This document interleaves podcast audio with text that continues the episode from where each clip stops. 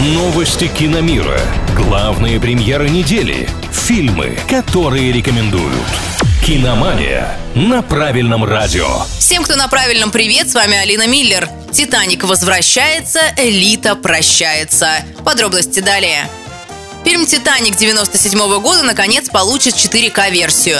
Она будет доступна на цифровых площадках 5 декабря.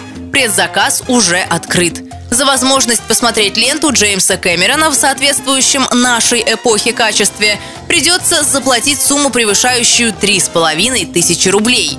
«Титаник» является одним из самых коммерчески успешных проектов всех времен. Главные роли в нем исполнили Леонардо Ди Каприо и Кейт Уинслет. Восьмой сезон сериала «Элита» станет последним. Проект выходит с 2018 года. Он рассказывает об элитной испанской школе, ученики которой постоянно оказываются в центре конфликтов. Съемки финального сезона стартовали в августе. Вероятнее всего, зрители увидят его в следующем году. На этом у меня пока все. С вами была Алина Миллер. Услышимся на правильном радио. Киномания на правильном радио.